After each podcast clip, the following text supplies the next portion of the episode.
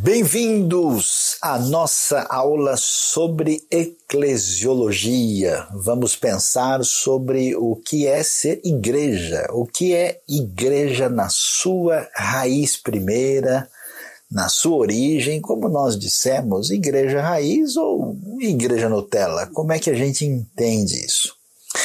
Para pensar sobre igreja, é necessário uh, considerar a questão da autoridade. Né? Onde é que está a autoridade que referenda, que fundamenta, que é a base da igreja? E para entender isso, a gente precisa caminhar um pouquinho aqui pela trajetória uh, histórica. Né? Nós temos aí os discípulos de Jesus, né? E Jesus é, aparece muito mais do que um professor, os discípulos não são exatamente alunos, né? São pessoas que fecham com Jesus, que seguem, né? Que são imitadores eh, de Cristo. E essa comunidade vai crescendo, né? Inicialmente no contexto judaico, depois samaritano e gentílico e se espalha. E a proposta inicial é que eles deveriam exatamente multiplicar discípulos e discípulos de todas as nações. À medida em que isso se desenvolve no antigo Império Romano, a gente vai ver que esse cristianismo primitivo, que depois vai se desdobrar naquilo que a gente vai conhecer como cristandade, uh, se torna cada vez mais impactante até o ponto que, quando a gente chega lá no quarto século, né, já na época de Constantino, o, cristianismo adquire o status de uma religião permitida no império. Ele se torna o que é chamado de religio lícita. Ele tem, vamos dizer assim, um alvará de funcionamento. Uh, e não demora muito, ainda no final do quarto século, na época de Teodósio, o cristianismo vira a religião do império, né, a religião dominante e até mesmo intolerante para com os outros grupos que existiam no antigo Império Romano. Aí aconteceu algo bastante diferente da proposta primeiro original em relação ao que, nós, ao que nós temos aí. Surge a ideia da igreja, agora relacionada ao Estado, a igreja a dona de poder, e, a ideia é, é a legitimação dessa igreja que surge a partir da ideia da própria igreja ser a referência para si mesmo. Nesse sentido, nós temos a ideia de que há uma autoridade que vem do próprio Cristo Jesus, que é passado para os apóstolos, em algumas tradições se reforça muito a figura do apóstolo Pedro, e a partir daí, então, nós temos uma igreja que é fundamentada na base dessa sucessão apostólica e por isso, né, a tradição cristã criou essa nomenclatura, por exemplo, de igreja apostólica. Esse tipo de pensamento se desdobrou no contexto da Europa medieval, formatou aquilo que a gente percebe como eclesiologia na tradição católico-romana. E a pergunta é: será que esse modelo uh, esgota o entendimento bíblico do assunto? Como é que a gente lida com essa questão? É importante a gente observar a, a questão que está em vista, que está sendo discutida aqui. A pergunta básica é muito simples. Aquilo que é o ensino dos apóstolos, aquilo que é a mensagem propriamente dita, isso é o que fundamenta e é a base da igreja, ou é a igreja que dá a base e fundamenta o ensino dos apóstolos? A revelação de Deus é, dada a nós, o que é uma convicção assim inalienável de toda a cristandade, essa revelação dada nas Escrituras, ela traz para nós os 27 livros do Novo Testamento, os quatro evangelhos, o livro de Atos, as cartas de Paulo, as chamadas cartas gerais e também o livro do Apocalipse há um consenso que se define já aí no início do, do quarto século, né, desse cânon neotestamentário, e como sendo um documento diferenciado que é considerado palavra inspirada de Deus. E aí nós temos a totalidade das escrituras que envolvem todos os livros da chamada Bíblia Hebraica, né, ou seja, o Antigo ou Primeiro Testamento, juntamente com o Novo Testamento, para formar o que nós sabemos muito bem, a nossa Bíblia. E a discussão é como é que isso se relaciona com a autoridade da igreja. E aí, o que, que a gente vai ter? A ideia ou de que a Bíblia é a Bíblia e é boa porque a autoridade maior, que é a igreja, definiu a Bíblia como o livro que merece a, a, a referência de escritura sagrada, ou a igreja é a igreja em função do ensinamento apostólico que é encontrado na Bíblia. O que, que a gente vai perceber? Que essa ideia da autoridade estar na igreja cria uma certa dificuldade, que é a dificuldade de que a instituição assim definida tem autoridade final em si mesma.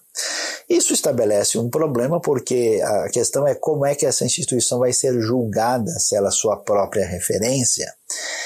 E segundo, na sua caminhada, essa instituição pode ter uma série de variações e em variações, inclusive, quando nós a comparamos com os documentos primeiros. Né?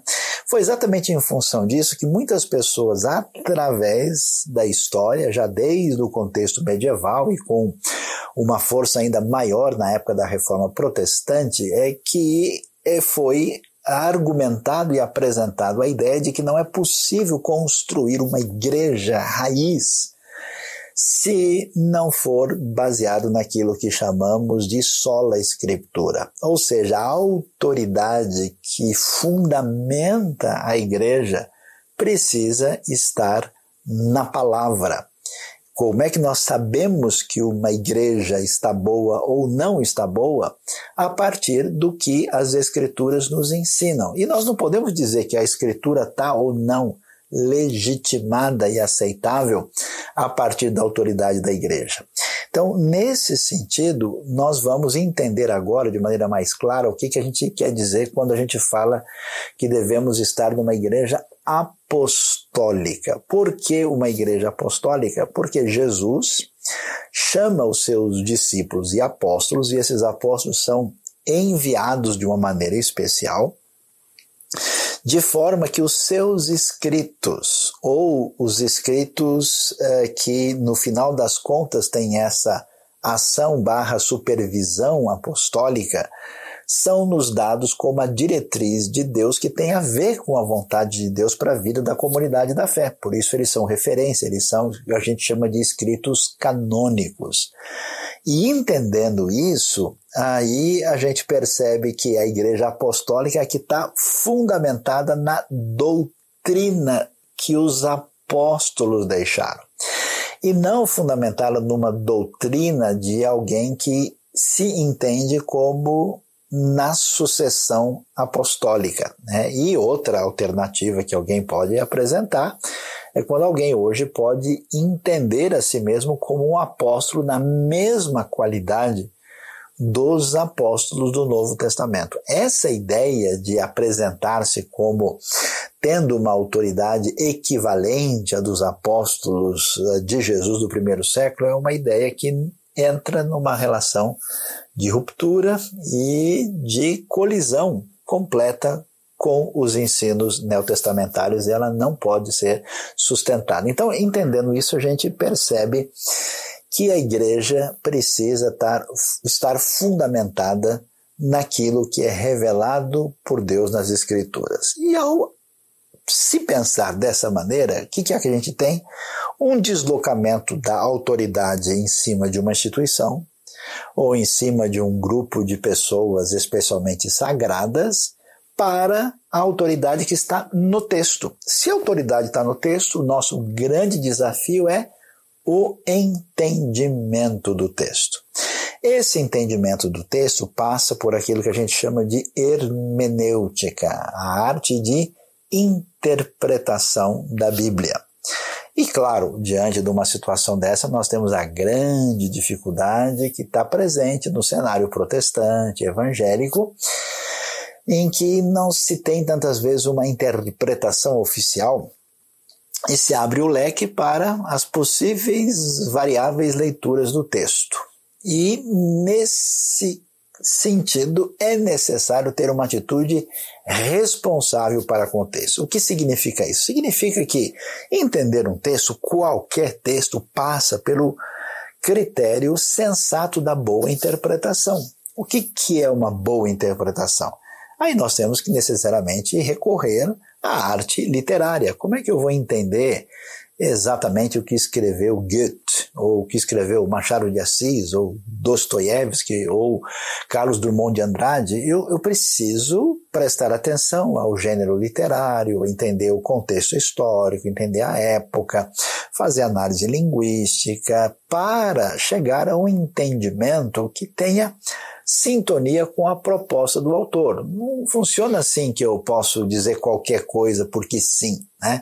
É por isso que você tem né, uma cadeira de uma universidade onde isso é feito com seriedade e com uma busca de objetividade na leitura, ainda que tenha lá suas questões a serem levantadas, e a coisa que é feita sem qualquer tipo de responsabilidade. Diante disso, é necessário prestar atenção ao entendimento adequado das línguas originais da Bíblia, à compreensão do contexto histórico, ao entendimento dos aspectos literários, as questões culturais envolvidas ali no texto, o entendimento né, do tipo de, de figura de linguagem, das diferenças dos diversos estilos narrativos que estão no texto, para que a gente de fato faça o que a gente pode chamar de uma interpretação razoável, adequada e correta do texto para entendê-lo a partir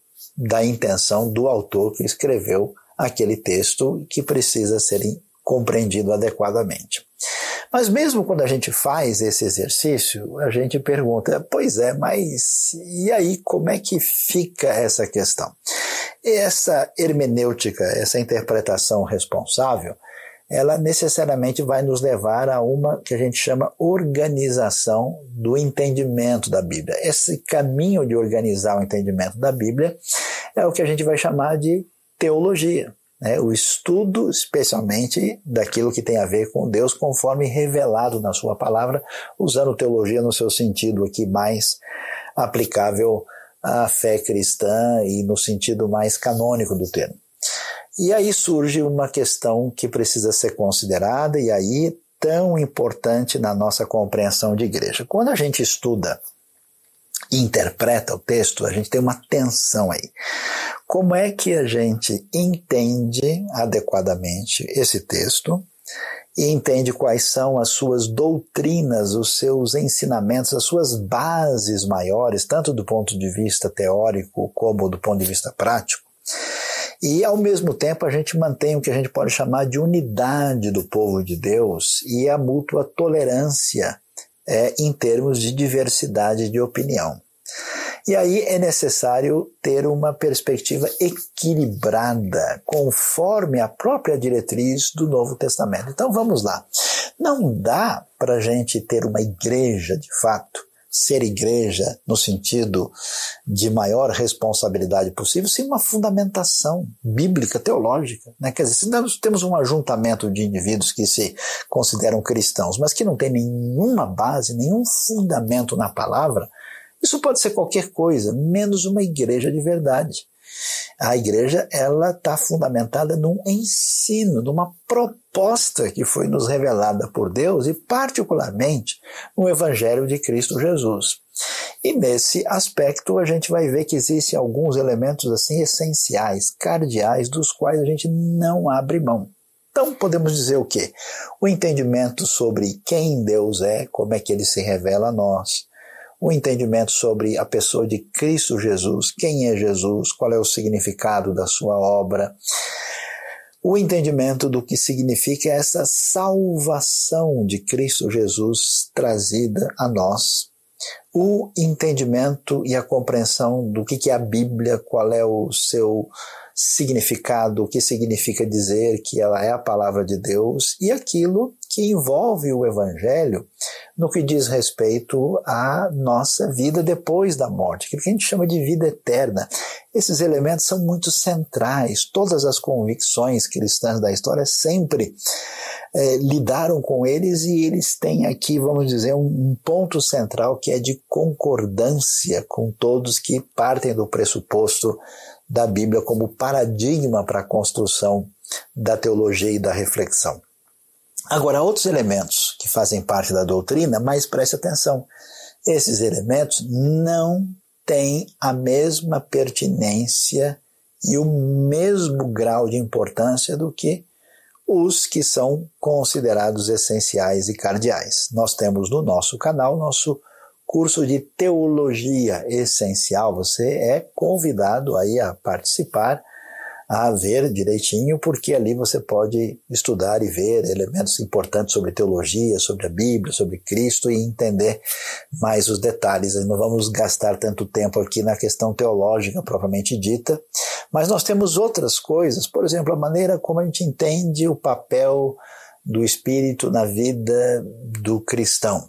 Como é que uma igreja deve se organizar, o seu modelo de governo mais ou menos congregacional. Como é que a gente entende a obra de santificação, temos do nosso papel e do papel de Deus e do Espírito no processo?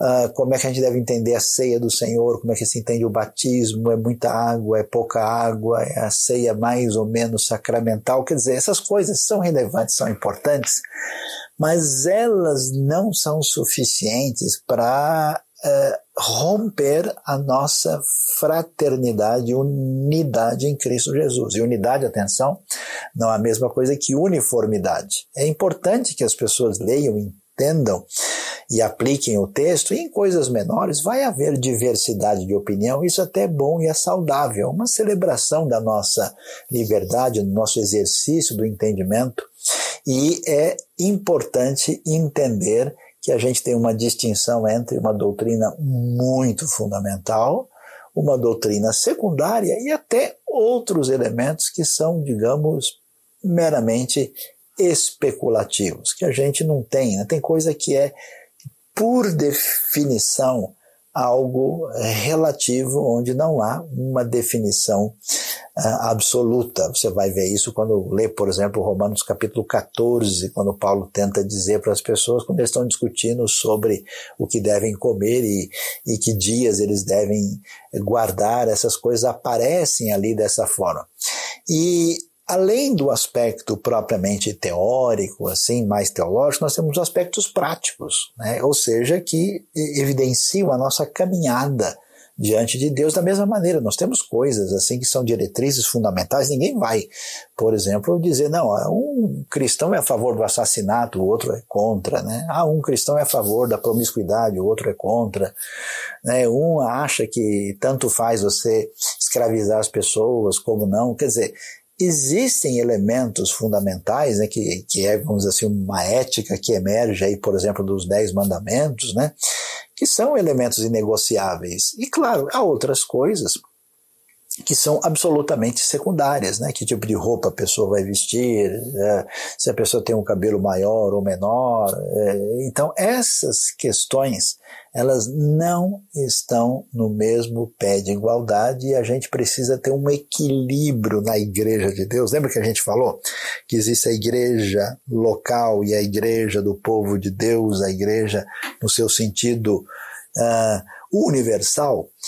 Aí a gente precisa ter essa percepção que é muito importante buscar a fundamentação bíblica e teológica, saber distinguir o que é mais importante do que é secundário e ao mesmo tempo em que temos as nossas convicções, temos uma relação de fraternidade e de tolerância com outras pessoas que pensam de maneira diferente.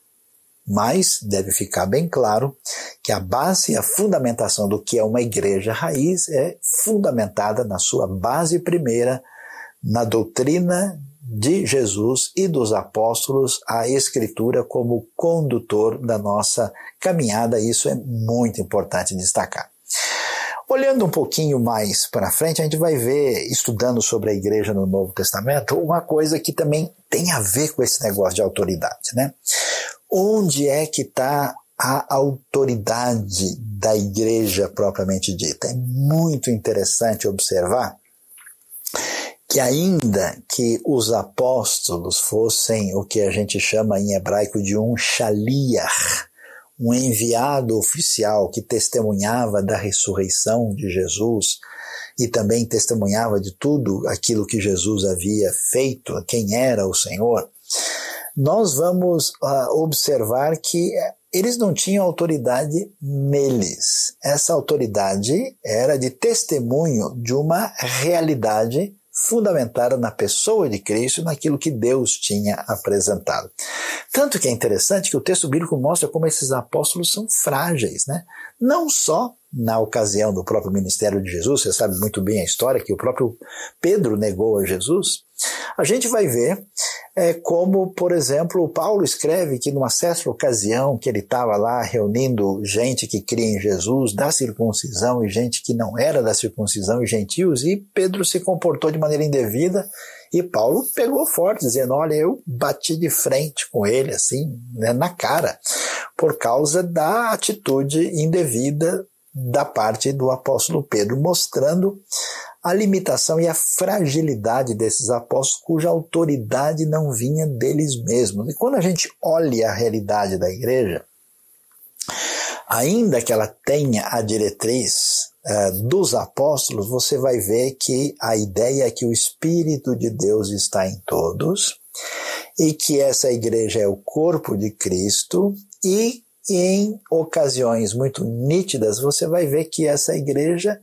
tomou decisão para resolver dificuldades específicas. É interessante ler o texto de Atos, capítulo 6. Quando havia um problema lá, o pessoal não sabia como é que lidava com as viúvas que falavam hebraico, aramaico, e as que falavam grego, a questão da divisão, na hora de escolher aqueles que vão atuar ali naquele ministério de serviço na igreja, o texto diz que o, aquilo que eles decidiram pareceu bem a todos. Isso é muito importante porque a igreja do Novo Testamento nos remete a um ambiente democrático, onde as pessoas não dependem de um sacerdote específico para chegar perto de Deus, né? Existe uma libertação. Não existe no Novo Testamento a ideia de que a gente, para chegar junto a Deus, precisa de um ungidão no meio do caminho. Você tem acesso direto a Deus, né?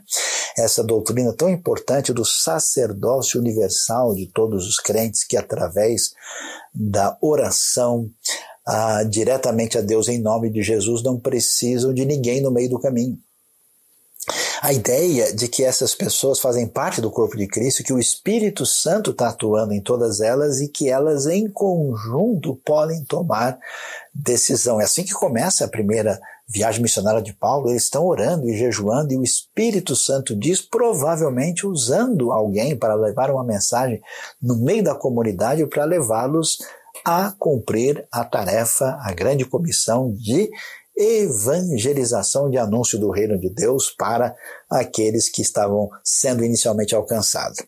Quando a gente pensa sobre isso, vale a pena ver que o Novo Testamento apresenta alguns nomes que chamam a atenção. Você já ouviu o nome apóstolo, né? Num certo sentido, tem a ver com o grupo inicial dos discípulos de Jesus, mas também é usado para outras pessoas como se fosse um tipo um, um missionário pioneiro, como é o caso de Barnabé em Atos 14, por exemplo.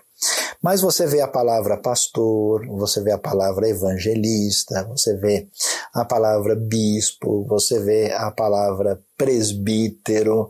E quando a gente lê isso, talvez não esteja tão claro para todo mundo que isso que virou para a gente hoje uma hierarquia, uma boa parte das comunidades religiosas que eu conheço, esses nomes acabaram virando ah, nomenclaturas que indicam que você subiu de patente dentro da organização religiosa. Então você tem, depende do grupo religioso, você tem lá alguém que é obreiro, outro é evangelista, o outro é diácono, o outro é presbítero, o outro é pastor, o outro é bispo, e olha, tem até outros nomes novos aqui que nem convém a gente apresentar, porque certamente não chega nem à categoria da igreja Nutella. É uma imaginação que ultrapassa o bom senso. Quando a gente olha a igreja primitiva, a gente vê que existe uma, uma tensão aqui no sentido em que, por exemplo, existe a igreja de Jerusalém, né? Onde acontece a primeira reunião, o concílio lá que acontece no ano 49 para pensar sobre a questão dos gentios entrando na comunidade da fé. Ainda que ela tenha uma diretriz, que é uma diretriz apostólica que hoje nós temos para nós na própria escritura, é, as igrejas elas funcionam cada uma no seu próprio contexto. Então, por exemplo, o apóstolo Paulo repreende o comportamento indevido dos coríntios. Ele não diz, ó, estou mandando para vocês aqui uma determinada decisão. Ele diz que eles deveriam se envergonhar do que estão fazendo, que eles deveriam tomar decisões. Quer dizer, nós somos chamados à responsabilidade. Então preste atenção. Esses títulos, isso pode ter uma pequena variação né, entre uma uh, eclesiologia de um grupo ou de outro, esses títulos não tinham a intenção de mostrar que algumas pessoas estavam num perfil espiritual superior a dos outros. Pastor, por exemplo, não significa a pessoa que é a pessoa mais importante e que é, é, o chefe da igreja. Não é o sentido. A palavra pastor tem a ver exatamente com a ideia de quem conduz e lidera um rebanho. Na verdade, a função do pastor é de servir. É interessante ver que, por exemplo, a palavra em Atos 28, 20, verso 28, eh, pastor eh, e bispo são termos ali intercambiáveis, ou seja, a igreja primitiva é uma igreja muito simples, onde as pessoas estão executando funções que têm o propósito de servir. Às vezes o servir está ligado com ensino, às vezes o servir está ligado com liderança, às vezes está ligado com uma maneira específica de ajudar as pessoas, mas atenção, não significa um rótulo de alguém que está numa posição espiritual superior. Por isso é muito importante para ser uma igreja raiz fazer uma caminhada de desmistificação de uma distinção entre aquilo que a gente chama de clero e leigo. Muita gente pensa isso, não, porque o fulano ele é um missionário. Não, porque o fulano ele é um pastor. Não, porque o fulano, como se houvesse o que a gente pode chamar de um homem sagrado, ou uma mulher sagrada, especial, diferenciada, e um indivíduo aqui de carne e osso, que fosse, digamos, um cristão secular. Veja, por exemplo, que quando a gente pensa dessa maneira, a gente até tem aquela ideia assim de que essas pessoas diferentes e especiais a gente diz que eles foram chamados para serem assim. Mas quando a gente lê e estuda o Novo Testamento, você vai ver que, você vê isso em Efésios 4, verso 1, por exemplo, quando você tem a expressão chamados e você tem a palavra vocação no Novo Testamento, quase sempre ela é utilizada para falar da tarefa que envolve todo o povo de Deus, toda a igreja cristã. Isso significa que não é verdade que alguns cristãos são chamados e outros são encostados. Alguns cristãos estão envolvidos e os outros devem assistir. Não, todo mundo é chamado para executar a missão que Deus tem na sua vida, no seu papel no corpo de Cristo. Por isso que o foco do Novo Testamento fala de dons espirituais. Cada pessoa tem o seu dom. Então, essas pessoas, sendo chamados para fazer parte do corpo de Cristo e para servir e atuar e trabalhar no corpo de Cristo, elas têm esse papel de fazer diferença e de ter a sua parte no cumprimento da missão. Então, nesse sentido, no Novo Testamento não tem essa ideia de que algumas pessoas são especialmente espirituais, enquanto outros são crentes comuns. Todos nós fomos chamados para servir no reino. Isso está em total sintonia com essa ideia tão importante do sacerdócio universal de todos os santos. E do reconhecimento daquilo que a gente vê em Atos 2, que o Espírito, quando vem, ele vem atuar na vida de todo mundo. Portanto, a pergunta não é uh, quando né, você foi chamado ou exatamente é, qual é o meu tipo de qualidade espiritual diferenciada. A pergunta é para nós é como é que Deus vai me usar no ambiente, contexto onde Ele me coloca e abre as oportunidades diante de mim. Interessante quando Paulo fala de, de pastores, por exemplo, ele faz uma colocação tão significativa. Ele diz que se alguém deseja ser pastor, você vai ver lá isso em 1 Timóteo, que ele deseja algo muito excelente, muito importante mostrando que ele não diz, ó, se alguém teve uma visão espiritual e é especialmente chamado para ser diferente dos outros, essa pessoa está numa condição à parte e agora ele vai ter que ser chamado assim, assim. Ele não fala dessa maneira, né? Aliás, o que me chama a atenção, mesmo Paulo sendo um apóstolo, tantas e tantas vezes ele faz questão de se identificar como servo de Jesus Cristo. Por que, que isso é tão importante? Porque a gente corre o risco de entrar na mesma caminhada que a igreja no seu desenvolvimento no contexto greco-romano, ela perdeu a base original de igreja raiz. Como é que a coisa aconteceu? Essa igreja eh, começou a entender que esses indivíduos sagrados quase que ocupavam posições que existiam no mundo romano pagão antigo, é, eles começaram a representar figuras especiais no ambiente espiritual quase gnóstico e de autoridade diferenciada sobre os outros. Enquanto no Novo Testamento você não tem essa ideia, pelo contrário, todas as pessoas que fazem parte da comunidade da fé, eles são responsáveis na caminhada da missão e no crescimento do reino de Deus, fazendo diferença, e é essa a ênfase que a Bíblia nos apresenta. Portanto, eu preciso é, entender que é tão importante né, alguém é, estar servindo a Deus numa esfera, vamos dizer, mais religiosa, como pastor barra missionário, como estar servindo a Deus num campo como uma universidade, uma empresa, no seu trabalho normal, no seu serviço público, como profissional de saúde, ele tem que não estar na igreja, mas agora a gente entende como ser igreja. Como é que eu adquiro esse perfil de servo? E nessa atitude de ligado com a missão, eu passo a fazer diferença dentro dessa comunidade da fé. Por isso, o caminho, que inclusive é importante para a gente na IBNU, é uma coisa interessantíssima. A ideia é cada membro um ministro. A igreja tem uma caminhada que a gente pode chamar de caminhada missional. Né? A sua base é o foco da missão. E todas as pessoas que fazem parte dessa comunidade estão comprometidas com a missão, com a centralidade da palavra e com a referência dos ensinos e valores das Escrituras.